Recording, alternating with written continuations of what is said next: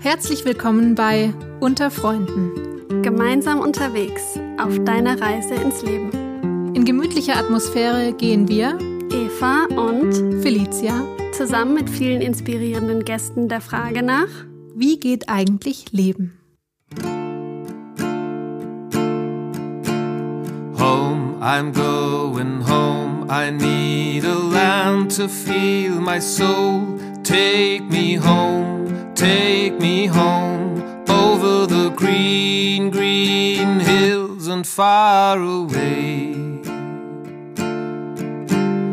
Home, I'm going home. I need a land to feel my soul. Take me home, take me home over the green, green hills and far away. Hallo und herzlich willkommen bei Unter Freunden. Mein Name ist Eva Weingart und ich freue mich, dass du heute dabei bist. Mal ganz abgesehen davon, dass der Begriff Freunde, also wir den im Namen tragen, ist Freundschaft etwas, was uns alle betrifft. Und wir beschäftigen uns mal mehr, mal weniger damit. Und je nachdem, in welcher Lebenssituation wir gerade stecken, sind wir manchmal ganz erfüllt von einem schönen Erlebnis mit einem Freund, mit einer Freundin. Manchmal haben wir aber auch das Gefühl, dass wir keine Freunde haben, dass wir nicht die richtigen haben oder nicht genug, also nicht genügend viele. Und das kann vielleicht daran liegen, dass wir gerade umgezogen sind oder dass unser Alltag wieder so busy ist, dass wir nicht dazu kommen, unsere Freundschaften zu pflegen. Aber manchmal fühlen wir uns auch einsam, obwohl wir von ganz vielen Menschen umgeben sind. Über die Bedeutung von Freundschaft und darüber, was wir am meisten suchen und auch brauchen und über ihre Kraft rede ich heute mit dem Mann, der ein Jahr lang in dem Lebensmagazin Atempo über Freundschaft geforscht und geschrieben hat. Herzlich willkommen, Wolfgang Held. Schön, dass du da bist. Vielen Dank, Eva. Ich freue mich auch.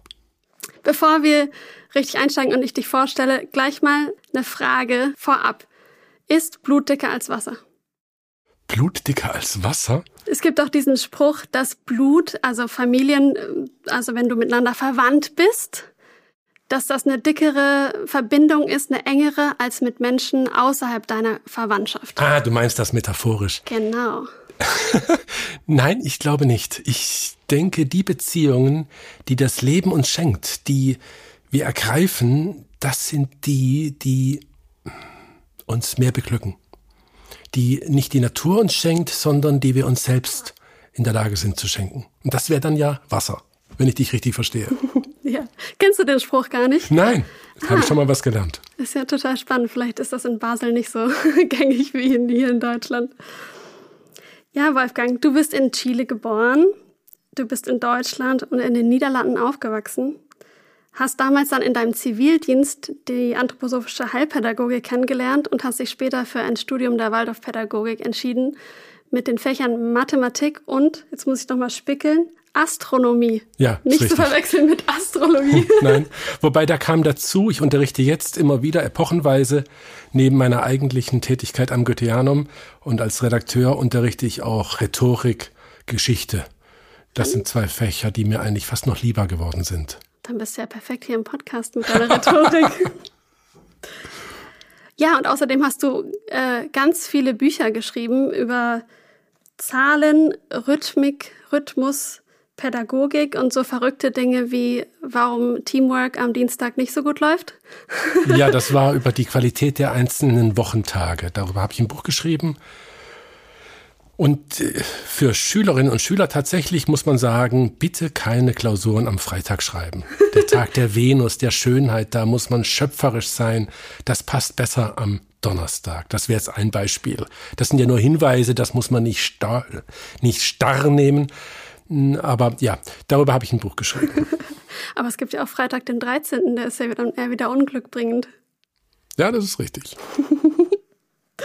Und ähm, als du 35 Jahre warst, ist auch was Verrücktes passiert. Und zwar ist dein Buch über die Sonnenfinsternis, äh, das war 1999, ähm, komplett äh, abgegangen und du warst auf der Bestsellerliste Nummer eins bei der Zeit, richtig? Ja, das war eine besondere Zeit. Da gab es mehrere Bücher, aber wir hatten irgendwie mit diesem Buch den richtigen Moment. Da war auch, das gehört zu der Geschichte dazu, im Verlag Freies Geistesleben ein Manager von Boss den Anzügen. Mhm. Der war da am Ruder und der hat auch die, möchte ich sagen, den Zeitpunkt erwischt und dann in die Werbung gesteckt. Das Buch stimmte. Ja, das war eine tolle Erfahrung für mich auch deshalb, weil ich in diesem Jahr dann einen Vortrag über diese sehr spezielle Sonnenfinsternis ja 40, 50 Mal innerhalb eines halben Jahres halten konnte. Verrückt. Einen Vortrag kannst du ja nicht trocken üben. Du brauchst Publikum, wie ein Schauspieler, mhm. Schauspielerin. Und so konnte ich das ein und gleiche Thema immer wieder leicht modifizieren, so 50 Mal üben. Das war eine tolle Gelegenheit für mich. Das war meine Schule der Rhetorik, möchte ich sagen. Aber auch verrückt, oder in dem Alter? Also das ist ungefähr so alt wie ich jetzt bin. Ich bin jetzt 33, aber äh, ja. Ja, das ist äh, dieses um den, jetzt werde ich astronomisch, um den Mondknoten ja. mit 37, 35, 37 wo sich die Lebensweichen ganz stellen, wo sich die, ja, auch die Freundschaften, die man so hat für das Leben, ordnen. Da kommen wir schon fast zum Thema. Da das könnt ihr übrigens, Alter. da muss ich kurz reingrätschen. Gerne. Da haben wir nämlich eine ganz tolle Folge dazu mit der Susanne Hofmeister zur Biografiearbeit, wo auch nochmal ganz ausführlich über den Mondknoten gesprochen wird. Der ist nämlich auch, der erste ist ja bei 18 Dreivierteljahren ungefähr. Ja. Also äh, super spannend. Könnt ihr gerne reinhören. Ich glaube, das ist Folge Folge 6 vielleicht. Ich bin mir gerade nicht ganz sicher, aber genau, Susanne Hofmeister. Dann sage ich nur einen Satz ja. zu diesem zweiten Mondknoten. Der stammt von dem Gitarristen von den Beatles. Hm, George Michael oder wie heißt der? Habe ich den Namen gerade nicht klar. Der sagte in einem Interview, heute wäre das auch ein Podcast, man kann sich für alles im Leben Zeit lassen, nur nicht für die Frage nach Gott. Und dann wird er nochmal gefragt, ja, wie lang denn? Und dann sagt er bis 37. Bis 37 das sollten wir irgendwann spätestens, möchte ich mal sagen, so einen spirituellen Faden in, die, in der Hand haben. Das wäre nicht schlecht. Sonst, dann wird das schwerer später. Ah ja. Okay. Ja, interessant. Interessanter Gedanke. Ähm, und inzwischen bist du seit sehr vielen Jahren, ich konnte nicht genau herausfinden, wie viele Jahre schon am Goetheanum, warst du in verschiedenen Bereichen tätig. Wie lange bist du schon da? Oh, ein halbes Leben. Ein halbes. Leben. Ja, ich bin nach meiner Ausbildung zum Waldorflehrer dann ans Goetheanum mit verschiedenen Forschungsprojekten in der Astronomie und später dann in die Öffentlichkeitsarbeit und Kommunikation und jetzt seit knapp sieben, acht Jahren, ich habe sie nicht gezählt, die Jahre, Chefredakteur der Zeitschrift Das Goetheanum. Genau. Und dieses Goetheanum, was ist das eigentlich? Es gibt bestimmt viele, die haben das noch nie gehört und fragen sich jetzt, ja, wir haben gerade noch mal eine Umfrage gemacht ja in Deutschland ja. bei Allensbach. So die Hälfte der Bevölkerung oder zwei Drittel kennen es. Das ist ja, ja egal. In der Schweiz, wenn, ne? Ja, in der Schweiz. Genau. Wenn irgendwo weltweit von Anthroposophie die Rede ist, wird meistens Rudolf Steiner abgebildet als Person und dann das Goetheanum, dieses Bauwerk, was er geschaffen hat, was Zentrum, Herz, Begegnungsort für anthroposophische Initiativen, für Aufführungen und vieles andere ist. Ihr habt auch echt viel für junge Leute, richtig? Ihr hattet erst neulich auch so ein schönes Fest. Ja, das, ja, ja. Und tatsächlich, dieses Gebäude, ich arbeite da ja, das braucht so eine, möchte mal sagen, einen Energieschub von Besuchenden und jünger Besuchenden, dann erwacht das, wacht mhm. das Gebäude auf. Es gibt ja Gebäude, die sind immer wach. Aber das Goetheanum, das braucht die Besuchenden. Das kann man sagen. Ja. ja, ihr könnt das auch mal googeln, weil das sieht auch total speziell aus. Ich werde jetzt ähm, demnächst irgendwann mal tatsächlich auch runterfahren. Ich war noch nie da. Oh ja. Ähm, aber ich finde, das hat schon so eine ganz spezielle Ästhetik. Einfach, das kann man auf dem Foto auch schon ja. ganz gut erspüren. So. Wir kriegen immer wieder Anfragen von sogenannten Drehbuchscouts, weltweit, Hollywood bis sonst was, die gerne das Goetheanum als Burg eines Bösewichten oder anderen es gerne für Drehort benutzen. Und Dürfen in 90 Prozent der Fällen müssen wir ablehnen, weil wir nicht das Goetheanum zweckentfremden ja, wollen. Klar. Es gibt einzelne Dinge, wo wir dann dabei sind, aber in der Regel nicht. Ja. Spannend. Und wie kam das, dass du ein Jahr lang über Freundschaft geschrieben hast? Also oder anders gefragt, was begeistert dich und fasziniert dich an diesem Thema? Ja, das ist da triffst du gleich den Kern und es ist ja fast nicht aussprechbar irgendwie. Mhm. Und viele Philosophen, viele Dichterinnen haben versucht, das in Worte zu fassen. Cicero, ich nehme mal ein Beispiel, der sagt vor 2000 Jahren, fast 2500 Jahren, ähm, Freundschaft ist nicht alles, aber ohne Freundschaft ist alles nichts. Hm. Sie sei die, die, die Sonne des Lebens. Ja, Freundschaft ist doch, gehört zu den glücklichsten Momenten unseres Lebens, wo wir die Freundin, den Freund an unserer Seite wissen. Und weil heute alles philosophisch wird im Leben, möchte ich sagen. Es lohnt sich heute über alles nachzudenken. Lohnt es sich auch über Freundschaft nachzudenken. Und was also nach ein Jahr äh, intensiver Arbeit daran, was verbirgt sich denn hinter diesem Begriff Freundschaft?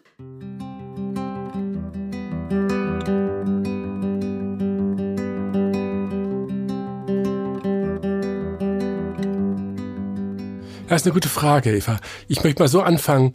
Sehr interessant im Deutschen, so Worte wie Frieden, Freiheit, Freundschaft, die haben alle diesen oh. gleichen Wortstamm. Das ist alles ein Grundsound, möchte ich sagen, mhm. der mit diesem Lebensglück. Freitag ja dann auch. Ja, vielleicht auch, genau. Ähm, mit diesem Lebensglück, dieser Erfüllung, dieser inneren Zufriedenheit zu tun hat. Und ähm, ja, heute droht uns manchmal Freundschaft abhanden zu kommen in dieser schnelllebigen Zeit. Ähm, und deshalb lohnt es sich, ja auch über diesen Begriff nachzudenken. Das war das eine, es lohnt sich und ich möchte sagen, je individueller wir werden, oder jetzt werde ich kurz melancholisch, obwohl dieses Temperament echt nicht meins ist, wenn Rilke sagt, Einsamkeit ist ein Grundzug unserer Zeit. Oder ein Freund von mir, Bodo von Plato, sagt, wir sind heute oft einsam und auch schon jüngere Menschen. Selbst Schülerinnen und Schüler erlebe ich das. Einsam in einem Maß, was man in früheren Generationen nur in der Todesstunde kannte. Einsamkeit ist, damit haben alle zu tun. Und äh, ja, und Freundschaft ist die Medizin dafür. Und zwar, wenn ich das noch kurz ergänzen darf, nicht um uns die Einsamkeit zu nehmen, denn um die Einsamkeit kommt niemand rum, aber um sie ja, glücklich zu machen, um, um sie als Ressource kennenzulernen. Wir sind in der Freundschaft einander Wächter, Wächterin der Einsamkeit des anderen. Ich hau den Satz jetzt einfach so raus, mhm, da muss man drüber mhm. nachdenken, aber es geht mhm. eben jedenfalls nicht darum, in der Freundschaft uns die Einsamkeit zu nehmen, sondern mehr sie zu adeln, sie zu bewahren, sie zu bewachen. Da muss ich jetzt auch mal kurz drüber nachdenken. Ja, das verstehe ich. Das ist, ja, Weißt du, ich könnte es auch so sagen, mhm. dass, dass die Einsamkeit ist eine Ressource. Das ist nicht nichts. Das ist nicht die Abwesenheit von Beziehung, sondern es ist der Monolog vor dem Dialog.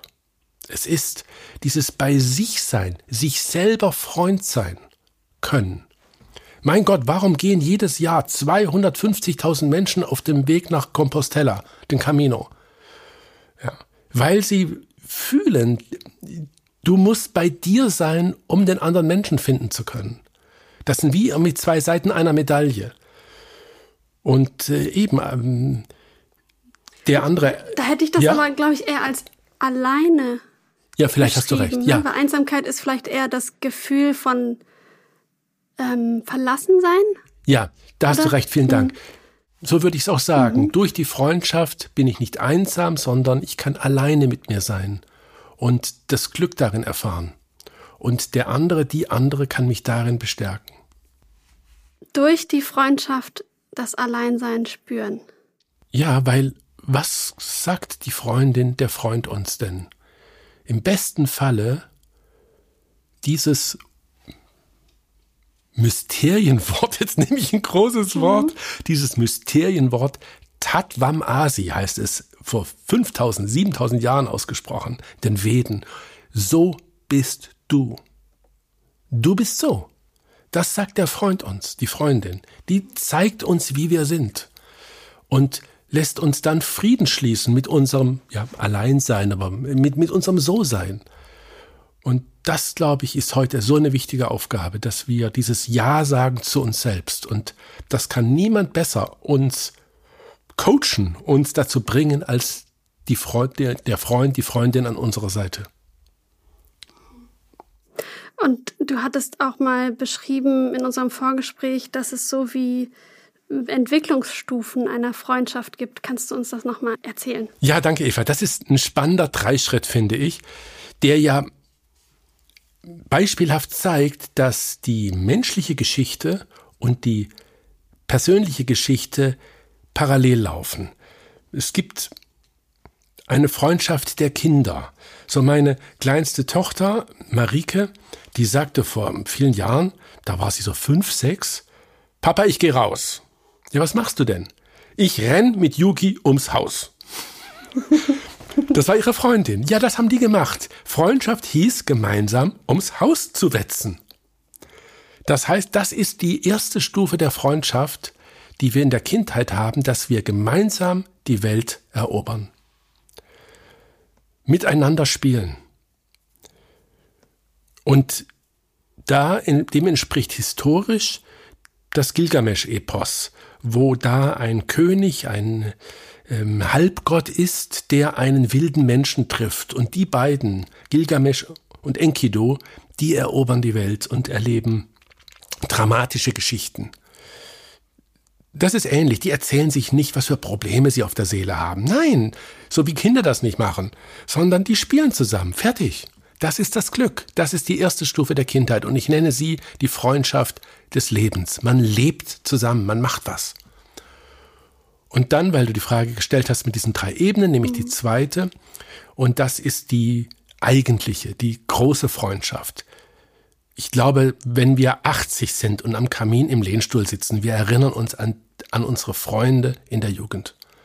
Und ich selbst hatte mal ein Klassentreffen, jetzt, ich bin jetzt Mitte 50, 30, 40 Jahre nach der Schulzeit und man umarmt sich sofort, weil dieser, dieser Mythos des Freundes sofort da ist. Das ist die Freundschaft in der Jugend. Und heißt das auch, dass sie in der Jugend tatsächlich im Leben also vom Alter her auch in der Jugend stattfindet? Ja, genau, genau. Das, das ist ja, ähm, ich weiß, ich bin Lehrer und ähm, ja. ich freue mich, wenn die kleinen Kinder draußen auf dem Pausenhof rennen. Aber was machen die Jugendlichen? Da rennt niemand. Die stehen einfach still beisammen und so eng wie möglich. Ja, warum? Weil in dem Miteinandersein, oder ich erzähle dir eine kleine Geschichte. Meine zweite, meine älteste Tochter Sabine, da haben mal am Frühstückstisch die anderen beiden Schwestern so ein bisschen auf ihr rumgehackt oder wir Eltern auch, ich weiß nicht mehr genau. Und dann ich habe drei Mädels. Ne? Drei Mädchen haben wir, ja das Beste. und dann brach's aus ihr heraus, aus der Sabine. Ich weiß doch, wie blöd ich bin oder welche Fehler ich habe. Oh. Und es schossen die Tränen raus. Und das ist ja das Alter, wo wir die Pickel haben. Da wird das, du siehst im Spiegel deine deine Kanten. Das ist diese Pubertät, wo wir erleben, wir sind nicht vollkommen. Diesen Schmerz zu erleben, und jetzt ist da die Freundin, und zusammen mit ihr erlebst du, du bist doch ein ganzer Mensch. Zusammen wird's noch mal, kommt noch einmal der Himmel. Ist noch einmal der Himmel da, möchte ich sagen, in einem Nachklang. Und du erlebst dich nochmal als ganzer Mensch in dem Zusammensein. Und die Griechen hatten das ja gefeiert und haben eine ganze Philosophie, einen Hymnus daraus gemacht, Aristoteles. Ähm, die platonischen Dialoge, die das feiern, die dann sagen, eine Seele in zwei Leibern. Eine Seele in zwei Leibern. Das erleben wir doch nur in der Jugend. Ja, das wäre die zweite Stufe. Mhm. Und jetzt rede ich ein bisschen lang. Nee, überhaupt Eva, nicht. Ja? Es ist total schön, dir ja. zuzuhören. Also gerne Gut, weiter. das ist die zweite Stufe, die wir also im klassischen Griechenland haben. Mhm. Und das habe ich dann auch eben historisch studiert. Ich habe geschaut, was kluge äh, Männer und Frauen darüber gesagt haben. Und dann bin ich gestoßen auf das Buch Die geistliche Freundschaft mit L. Die geistliche Freundschaft von Ireed von Revel, einem schottischen Bischof aus dem 13. Jahrhundert. Und das ist ein tolles Buch, weil in diesem Buch beschreibt er in, in Dialog, das fängt an und Fußnote, viele Bücher muss man nur die ersten zehn Seiten lesen. Das ist wie bei einer Sinfonie von Beethoven. da, da, da, da. Und dann hast du die, dann wird das kurz durchgeführt und dann hast du die Geschichte. Dann wird das ja weiter nur variiert. Wer wenig Zeit hat, sollte von allen Büchern immer nur die ersten zehn Seiten lesen. Interessant, ich brauche oft 30, 40, bis ich richtig drin bin. Ah ja. Gut, dann hast aber du. gut, aber was ich mache, wenn ich mir ein neues Buch raussuche, dann lese ich immer die ersten paar Absätze und merke dann schon, ah ja. Ja. Und das ja, Ja. das. äh, Ja, ist wie beim Ja. Haus. Wenn du durch den Eingang kommst, den Flur kommst, dann weißt du eigentlich, was los ist. So ungefähr. Ist da Leben? Liegt da Müll rum? Also im positiven Sinne ist da Leben. So, ja. Und jetzt zurück in diesem Buch I Read from Revel ist da ein Bischof, der sagt zu einem anderen, hey, eben als wir alle, wir Geistlichen da beim Essen waren, da warst du so still, dann bist du rausgegangen, dann kamst du wieder, du wolltest was sagen, du hast nichts gesagt. Ich hatte das Gefühl, du wolltest aber was sagen. So dringt er ein bisschen in ihn. Und jetzt sind wir ja unter uns. Jetzt kannst du es mir sagen. Und dann öffnet der andere sein Herz. Und das ist der Anfangsakkord, wie dieser Bischof I Read von Revel beschreibt. Nicht Bischof, äh, Mönch, muss ich sagen, pardon. Was jetzt die dritte Stufe der Freundschaft ist. Das macht er so poetisch, in- indem er sagt, ich habe dich erkannt. Ich habe gemerkt, du wolltest was sagen. Ich sehe dich. Wir sind nicht mehr zusammen ein Mensch, sondern ich, das ist bei der Jugend der Freundschaft, dieser griechischen Freundschaft, sondern die Freundschaft, von uns Erwachsenen. Ja, komisches Wort Erwachsenen. Äh, von uns Großen. von uns Großen ist, ich sehe deine Besonderheit. Ich sehe deine Kanten. Ich sehe die liebenswerten Fehler bei dir. So bist du.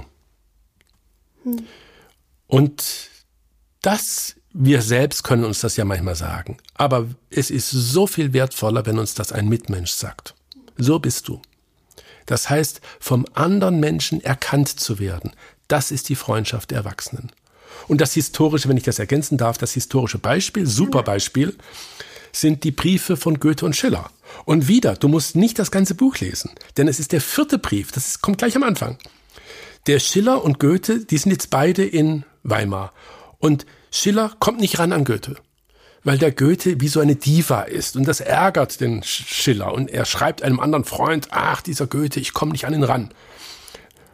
Und dann schre schreibt er ihn aber einen Brief zu dessen Geburtstag. Und ich sagte erst die Antwort, die Goethe gibt, indem er sagt, zu meinem Geburtstag, ich bin jetzt nicht ganz wörtlich, der mir eben gestern erschien, sagt er, hätte mir kein größeres Geschenk werden können, als ihre Zeilen, in denen sie mit freundschaftlicher Hand die Summe meiner Existenz ziehen. Und jetzt noch der Nachsatz. Und mich zu einem emsigeren Gebrauch meiner Kräfte ermutigen. Neudeutsch, Neudeutsch heißt das Coaching. Du bist mein Coach. Du hast mich erkannt, bist mein Coach. Und dann setzt Goethe noch nach und sagt, ja, weil du, äh, lieber Schiller, Sie, ne, siezen sich, Nein, jetzt, Entschuldigung, jetzt unterbreche ich mich selbst. Jetzt nehme ich den Brief von Schiller, den ich jetzt wieder aus dem Kopf zitiere. Der Schiller sagt nämlich, lange schon habe ich, obgleich aus ziemlicher Distanz, das ist nochmal so ein Fußtritt, hast mich nicht rankommen lassen, dem Lauf ihres Geistes zugesehen und äh, verfolgt, äh, welchem Ziel sie zustreben, so ähnlich. Weil weißt du, warum ich das so toll finde? Das ist ein Dreischritt. Ich sehe, wie du bist, ich sehe deinen Weg, ich sehe deinen Stern. Ich sehe, wer du bist, den Weg, den Stern. Und das ist das Geschenk, was wir als Freundschaft uns machen. Dass wir in der Freundschaft nicht nur sagen, du bist so, sondern ich sehe, wie du wirst und ich sehe, was in dir noch Schlummert. völlig zukünftiges schlummert. Ja, schlummert ist ein schönes Wort. Oh, das ist. Ja, das berührt mich auch total, wie du das so äh, beschreibst. Ähm, weil manchmal, das kennt bestimmt auch jeder, diese Situation, dass man mh, von jemand anderem vielleicht auch sogar ein größeres Potenzial erkennen kann als die Person von sich selber. Und wie schön ist das, wenn man das auch noch kommuniziert ne, und nicht nur für sich behält. Ja, und das ist ein ungehobener Schatz. Wir machen das viel zu wenig. Und ich sehe es an meinen Kindern und an den Schülerinnen und Schülern, die ich unterrichte, die Heranwachsenden sind uns da weit überlegen. Ich werde nicht vergessen, das ist jetzt ein paar Jahre her, da habe ich unterrichtet in der 12. Klasse Differentialrechnung und ein Schüler ist an der Tafel und kommt nicht weiter mit der Ableitung, dafür Extremwertberechnung. Und dann sagt eine Schülerin aus der Runde, ich weiß nicht mehr, wie er hieß, ich glaube Frank. Frank, du schaffst, du schaffst das. Wir lieben dich. Und mein Gott, als zu meiner Jugend, uns wäre das viel zu peinlich gewesen. Wir hätten das nie getraut. Und diese Souveränität in diesem Miteinander, wir sind uns heute viel näher. Deshalb auch, wieder nur eine kleine Fußnote, das deutsche Sie, das kann aber schnell wirklich in die Worte, die wir nicht mehr brauchen. Das muss nicht nur IKEA machen und nicht nur mh, hm, die Online-Portale. Wir können uns heute alle duzen weil wir diese Souveränität im Miteinander haben.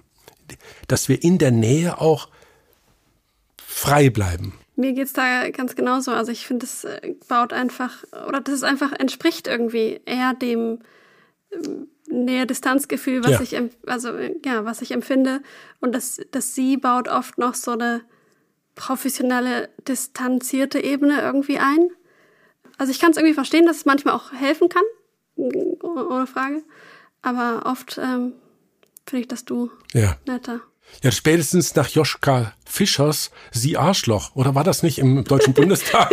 ja, vor 30 genau. Jahren irgendwie. Mit Verlaub, Sie sind ein Arschloch. Ich weiß nicht, ob das jetzt rausschneiden muss. Nein, auf keinen Fall wird das rausgeschmissen. Nein, das Sie ist vorbei, ja. Du, ich darf vielleicht noch ergänzen, ja. oder das, mh, hm, wir, das hatten wir ja auch im Vorgespräch, dass dieses Ich erkenne dich, dass das wirklich ein Zauberwort ist, dass wir uns gegenseitig schenken können. Eine Medizin, ein, ja, da schenken wir uns ja den Himmel auch. Ich werde nicht vergessen, es war, es vielleicht zehn Jahre her, Weihnachtszeit und an einem Samstag, das fiel auf den 24. Dezember, waren die, die, wie, wie heißt es, die Geldautomaten in der Schweiz und ja, waren, die waren alle platt. Man Schweiz. konnte kein Geld abheben. Ja, es ist sogar in der Schweiz. Man konnte kein Geld abheben und auch nicht mit Karte bezahlen für die Geschenke. Und dann kam Boah. im Radio, mhm. kam Bericht darüber, dann sagte der Moderator da, ja, wenn man jetzt keine Geschenke kaufen kann, soll man doch das schenken, was uns am allerwertvollsten ist und was man mit keiner Kreditkarte bezahlen kann. Schenken wir uns Aufmerksamkeit. Hm. Fast schon kitschig, aber eigentlich auch ja, richtig. Okay, ja, ja, ja. Äh, und gut, dann nehme ich den Kitsch bisschen, indem ich sage, es Georg Frank hat dieses Buch ja geschrieben, Ökonomie der Aufmerksamkeit, mhm. als die Währung des 21. Jahrhunderts. Mhm. Und das ist ein bisschen formaler, das beschrieben, worüber wir jetzt gerade sprechen, dass Freundschaft, ja, diese Aufmerksamkeit am Mitmenschen, dieses so wertvoll ist. Und ich habe dir im Vorgespräch diese Geschichte erzählt, ja von Orland Bishop, dem amerikanischen Streetworker. Die wollte ich gerne ans ah, ja. Ende packen, weil es so, okay. weil ah, so okay, dann kommen wir später ist. drauf zurück. Die müssen wir jetzt noch uns aufsparen. Alles klar. Aber zum Thema Aufmerksamkeit wollte ich einmal auch sagen, danke nochmal, dass du hier zuhörst, weil der Podcast ist ja auch eine eine Sonder, ein Sonderphänomen irgendwie, was sich entwickelt hat bei in dieser Zeit, wo äh, die Leute irgendwie alle sechs Sekunden neuen Reiz brauchen und die Instagram-Videos maximal, ich glaube, es können sie mittlerweile sogar 90 Sekunden sein, aber dass, dass man sich hinsetzt und wirklich eine Stunde plus minus ähm, einfach zwei Menschen zuhört. Ich finde es so schön, dass das so beliebt auch geworden ist und ja, da ist einfach auch möglich, nochmal über mehr Tiefe einfach auch zu haben. Also danke, dass du dir die Zeit nimmst. Kommen wir zurück zur Freundschaft. Du hast schon ganz viel gesagt, aber kannst du noch mal vielleicht auf den Punkt bringen, was kann eine Freundschaft, was vielleicht eine Liebesbeziehung nicht kann oder eine familiäre Beziehung? Was ja. ist da die Besonderheit?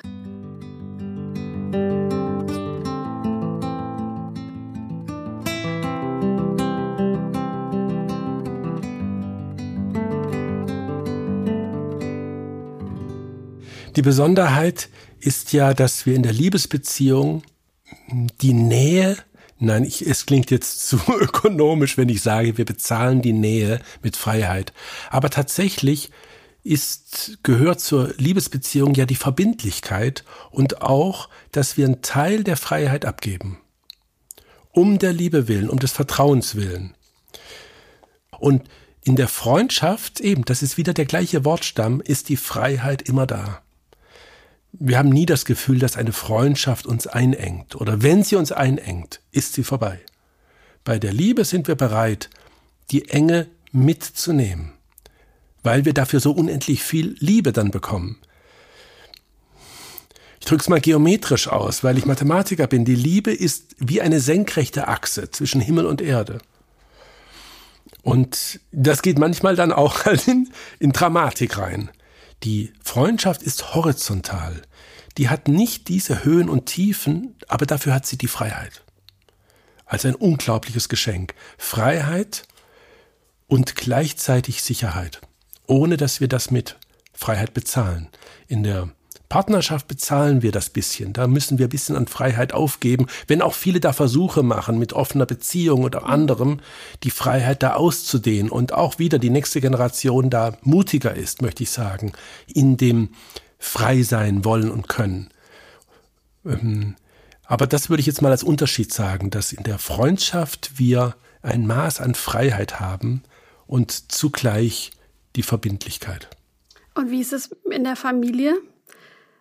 Ist es da auch möglich oder könnte es auch ein Ideal sein, eine Art freundschaftliche Ebene äh, zu erlangen? Vielleicht auch erst, wenn alle Beteiligten erwachsen sind? Jetzt das finde ich super. Ich habe den Gedanken so noch nicht gedacht. Ich habe sie mhm. auf der Zugfahrt hierher auf die Liebe bezogen. Ich dachte, wenn die Frage mhm. kommt, würde ich auch sagen, dass in die Liebe Freundschaft kommt könnte mhm. ich doch mit meiner Partnerin, meinem Partner auch befreundet sein. Ja. Das klingt verrückt, ja. aber es ist ein kleiner Unterschied. Ja. Und in der Familie, das, weil du, du das jetzt sagst, mhm. ja genau. Ich glaube, das ist sogar das, der Schlüssel, dass die Familie in das Erwachsenenalter sich verwandelt und steigert, dass dann aus der Familienbande Freundschaftsbande wird. Und ich muss sagen, ich sitze ja hier in einem bequemen Ohrensessel und so einen habe ich in meinem Arbeitszimmer und ich kann das allen Vätern empfehlen, weil dann kommen meine Töchter und schmeißen sich, oder auch meine Frau, schmeißen sich in den Sessel und sagen, Papa. Und dann erzählen sie was oder haben eine Frage. Und das ist dann wirklich, ja, oder doch, das ist dann diese Ebene, die du jetzt ansprichst, freundschaftlich. Ja, es muss alles Freundschaft werden, genau.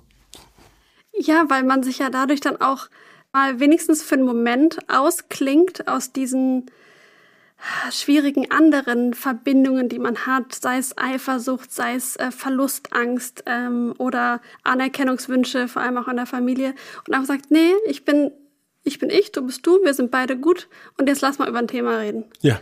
Und kann dann auch vielleicht viel objektiver und äh, wieder über die Dinge nachdenken. Ja, ja, ja. Das Geltenlassen des anderen, das ist und nicht nur das, das klingt ja noch ein bisschen passiv, sondern das, der, sogar der Wille.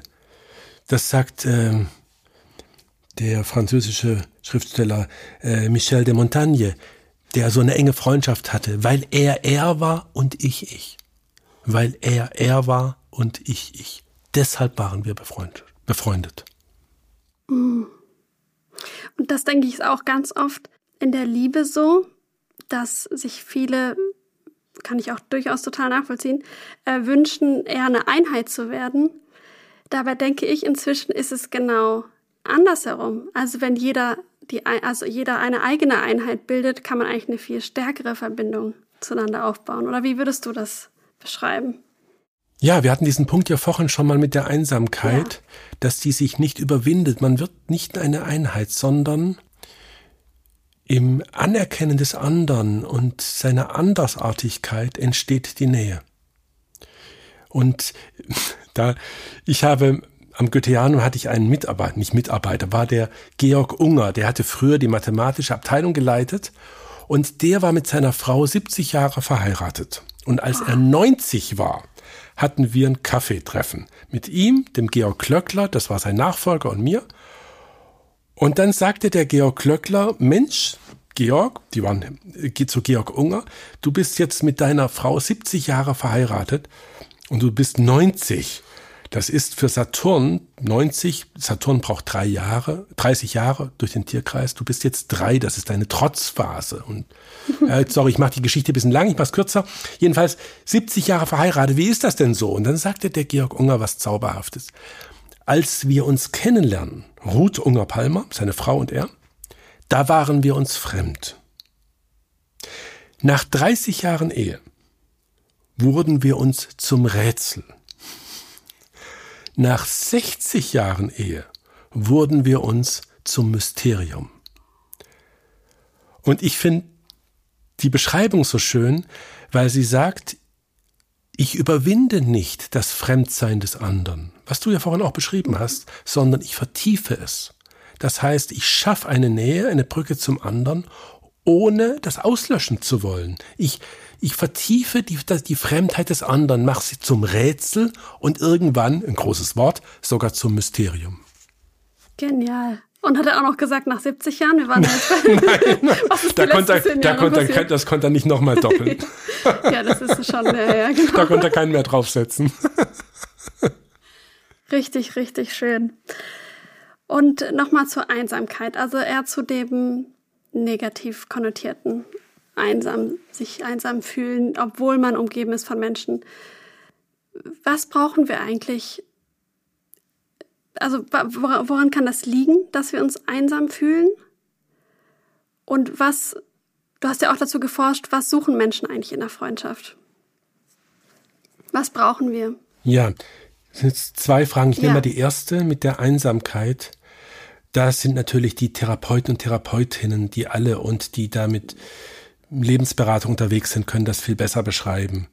Ich nehme es mal so, dass eine meiner, ja doch, ich muss sagen, glücklichsten Entdeckungen des Lebens, also ich fange groß an, war die, dass ich so eine Zeit lang dachte, boah, überall ist die Luft raus. Nix hat mehr Power, kein Dampf mehr. Mhm. Bei Tagungen ist alles so ein bisschen müde. Mhm. Und da kam ich also in eine eigentlich mir fremde Stimmung der Melancholie. Und dann entdeckte ich, dass, wie fing das an? Ja, das war hm, bei einer Ausstellung da, von moderner Kunst. Da sagte ein, mit der Künstlerin, die war auch dabei, und dann sagte jemand, ja, das Bild sagt mir nichts. Und dann sagte die Künstlerin, ja, Bilder können auch nicht reden. Aber sie können dem Bild was erzählen. Und aus dieser Geschichte wurde mir klar, ich mache es jetzt mal kurz, überall, wo wir begeistert sind oder empört sind, wo also unsere Seele direkt auf die Welt antwortet, das ist uralt. Das ist, für mich jetzt also auch als Historiker so, was ich nebenbei mache, das ist ägyptisch. Das ist 5000 Jahre alt. Du findest das in ganz vielen ägyptischen Geschichten, wo die Leute was Schönes sehen und sie jubeln, sehen was Blödes, sie ärgern sich. Das ist ägyptisch. Dann kommt Griechenland, ich muss leider wieder den historischen Bogen durchziehen, sorry, wo wir die Gefühle ordnen, wo wir lernen, mit den Gefühlen umzugehen, sie zu kultivieren. Mich hat als Schüler dieser Satz begeistert. Im Lateinunterricht, da ist der Cäsar, der, äh, nachdem er ganz Frankreich Platz gemacht hat, jetzt in Rom einmarschiert, Riesenstreitwagen, sechs Pferde, Jubel und er grüßt die Götter und er selbst wird zum Gott und hinter ihm auf dem Streitwagen ist da ein einfacher Sklave, der ihm ins Ohr ruft, Memento Mori. Memento Mori. Bedenke, auch du bist sterblich. Oder Neudeutsch, Cool down beherrsche deine Gefühle, wie es dann immer im Krieg der Sterne heißt. Beherrsche deine Gefühle. Das ist griechisch. Und ich musste diesen langen Weg jetzt machen, um das zu erklären. Und heute? Wie sind unsere heutigen Gefühle? Wir sind da modern, wo wir erstmal nichts fühlen. Wo wir nicht sagen, boah, super Sonnenuntergang. Nein, wo ich nichts fühle. Wo plötzlich nichts ist. Und ich kriege da manchmal auch die Krise, wenn dann in der Eurythmie so zum Beispiel äh, jetzt äh, man sagen, ja, fühlt ihr das A? Nein, ich fühle nix. das zugeben. Nicht umsonst sind alle Religionen haben in der Wüste angefangen, in dieser Leere, in dieser Gefühlsleere, in dieser Einsamkeit, von der du gesprochen hast. Und das ist ein Quellort. Ich habe jetzt hier noch nicht Steiner zitiert, aber da gibt es den super Satz von Steiner zu. Das ist ein Gedicht, das heißt bei ihm, Sterne sprachen einst zu Menschen. Dann sagt er, das ist vorbei. Die sind stumm geworden. Und dann kommt es in der zweiten Strophe, in der stummen Stille aber reift. In dieser Entfremdung, in dieser Einsamkeit, dass wir lernen, jetzt neu eine Beziehung zur Welt aufzubauen, neu uns über was zu freuen. Und das ist dann kein Strohfeuer, das ist viel stiller, viel innerlicher, aber das hat Boden. Und da ist der Freund, die Freundin unglaublich wichtig. Weil wir uns da gegenseitig an der Hand nehmen. Da hilft der Lahme dem Blinden. So, da helfen wir uns gegenseitig aus dieser Depression. Da sind wir alle ein bisschen depressiv. Also in diesem, wenn man sagt, Depression ist das Gefühl der Gefühlslosigkeit. Du fühlst nicht mehr richtig. Da ist kein Dampf mehr. Ja, aber das ist, das ist modern. Da kann man sagen, hurra. Und äh, da setzt Freundschaft auch an, dass wir lernen, indem wir uns in den anderen Menschen, in die Freundin hineinversetzen, indem wir mit ihren Augen zu se sehen zu lernen, ähm, neue Gefühle zu schöpfen. Und das ist modern. Ja, es war dieser Dreischritt. Ich sage ihn nochmal, weil ich Lehrer bin, dass man es hat. Immer dreimal. In Gefühle leben wäre ägyptisch, Gefühle ordnen griechisch und heute neue Gefühle hervorbringen. Und das ist auch eine richtig schöne Überleitung zu dem, was wir schon, was du schon vorhin fast sagen wolltest. Okay. Mit Orland Bishop. Erzähl uns doch gerne mal, was er dazu sich überlegt hat. Ja, da müsste jetzt noch viel besser er hier sitzen, Ja, der Orland natürlich. Bishop. Ich habe ihn mal in Dornach, das ist jetzt schon, also in der Schweiz, vor 10, 12 Jahren oder so interviewt. Sieht ja fast bisschen Obama ähnlich, ein ernstes Gesicht, ein Schwarzer.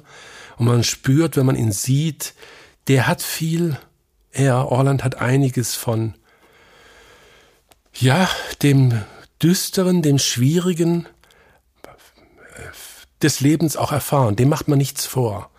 Und er hat aus diesen Erfahrungen, die er in Los Angeles gemacht hat, der Gewalt auf der Straße, der Heimatlosigkeit vieler Heranwachsender, dann eine Institution gegründet, die heißt Shade of Tree. Ich weiß nicht, ob sie heute noch so heißt. Ich habe jetzt den Kontakt in den letzten Jahren verloren. Und die sagen, sie arbeiten, er mit seinen Mitarbeitenden mit einem Zaubermittel, was er in den englischen kurzen Satz fasst, I see you. Und dann ist da ein, sagen wir, 17-, 16-jähriger, ja, Obdachloser, Jugendlicher mit Drogen, Beschaffungskriminalität zu tun hat, der noch nie von jemandem gesehen wurde und wenn dann nur von einem Warenhausdetektiv. Und der jetzt sich da in einem Kreis findet, dieser Gruppierung um Orland Bishop, und die sagen, erzähl uns von dir. Von deinen Sorgen, deinen Träumen, deinen Sehnsüchten, deinen Ängsten. Was, was lässt dich nachts nicht schlafen? Was lässt dich innerlich jubeln?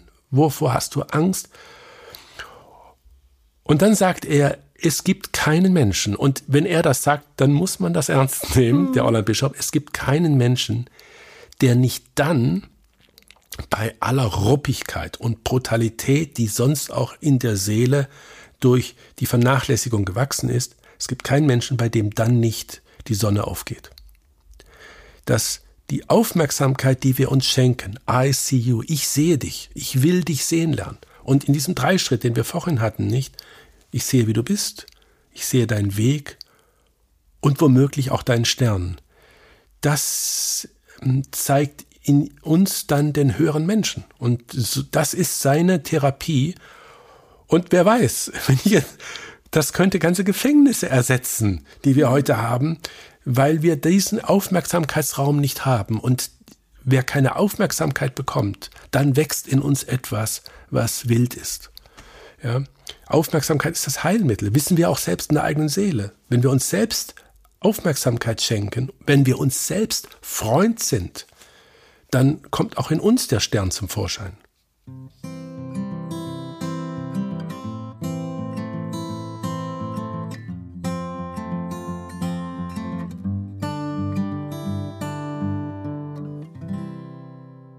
Es noch etwas, was du findest, dass unsere Hörerinnen und Hörer über Freundschaft wissen sollten? Ja, die. Wir alle kennen diesen Satz, dass das Wichtige das Wesentliche verdrängt. Das scheinbar Wichtige, die scheinbar wichtige Steuererklärung, die scheinbar wichtige und alles Mögliche verdrängt das Wesentliche. Und Freundschaft ist immer das Wesentliche. Das ist, was dem Leben seinen Glanz gibt. Dass wir uns diese Zeit nehmen. Es gibt, mich hat mal die, Rat, die ganze Literatur zum Umgang mit der Zeit sehr beschäftigt. Und in all diesen Büchern der beste Ratschlag, den ich gefunden habe, war, wir leben in verschiedenen Welten. Schule, Hobby, Freizeit, Medien und so weiter. Und alles, was uns wichtig ist, sollten wir pro Woche eine Stunde pflegen. Das heißt, das wäre zum Schluss mein ganz praktischer Tipp. Die Freunde, die wir haben, die fernen Freunde, dass wir eine Stunde in der Woche uns nehmen und sagen, die gehört nur euch. Die gehört nur euch. Und wenn ich mich in meinen Sessel setze, so ein bequem, wo wir jetzt hier gerade, und über euch nachdenke, das ist nicht verloren. Das ist so wertvoll, diese Zeit, wenn wir die nehmen.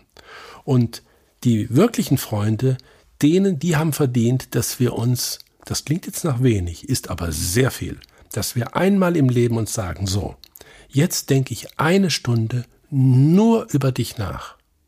Beim Spaziergang, bei einer Zugfahrt, meditiere ich über dich. Wenn wir das machen, dann ist, die, hat diese Freundschaft einen Boden, der ein ganzes Leben trägt. Das ist mein Versprechen. Das sind richtig schöne Abschlussworte. Vielen Dank, dass du da warst. Wenn jetzt jemand mehr von dir, von deiner Arbeit, von deinen Büchern, von deinen Veröffentlichungen erfahren will, und es gibt noch so viel mehr, wie erreicht man dich denn? Oder wie kann man was Es gibt eine Homepage, wolfgangheld.de, die ich nicht immer ganz so gut pflege. Da sieht man meine Studienreisen, die mich in die Welt führen. Es gibt die Zeitschrift Das Goetheanum, wo ich Chefredakteur bin und wöchentlich schreibe und monatlich in der Zeitschrift Atempo und sonst im Buchhandel. Und eben auch dieser Podcast jetzt mit dir, Eva, vielen Dank, hat mich jetzt animiert, das Buch, was ich über Freundschaft in der Mache habe, mhm. wirklich voranzubringen. Es steht übrigens in Konflikt mit einem zweiten Buch, ah, aber den Titel darf ich ja noch nicht verraten. Ah, aber äh, vielleicht schon, um was es geht. Äh, äh, ja, ich sag's mal so. Anthroposophie klingt immer so wahnsinnig schwierig und es ist, ich habe mir überlegt, ich will all die Geschichten sagen, wo ist Anthroposophie ganz praktisch und wenn du es machst, kannst du sofort einen Effekt haben. Die sogenannten Quick Wins, mhm. was du sofort umsetzen kannst. Es gibt diese super Buchreihe von dem Verlag Kein und Aber über Machen, Entscheiden, Fühlen und Reden die haben das vorgemacht und das hat mich sehr inspiriert, dass wir da auch eine, dass ich gern an dieser Sprache mitbauen würde, Anthroposophie für Daily Life praktischer noch zu kriegen. Ja, ein bisschen sowas machen wir auch gerade hier im Podcast. Ja, genau. Ja, vielen Dank. Und falls du da draußen Feedback hast zu diesem Gespräch oder auch Fragen an uns hast oder dir wünscht, dass wir mal über ein bestimmtes Thema sprechen, dann schau mal in die Beschreibung von diesem Podcast in den sogenannten Show Notes. Da findest du eine WhatsApp-Nummer in Form eines Links oder auch unseren Instagram-Kanal Freunde-Waldorf. Da kannst du einfach uns schreiben oder zu dem Post zu dieser Folge einfach kommentieren. Und dann sehen wir uns auch schon in zwei Wochen wieder zur nächsten Folge. Und dir wünsche ich noch einen ganz schönen Tag. Danke nochmal, dass du dabei warst. Vielen Dank für das Gespräch, Eva.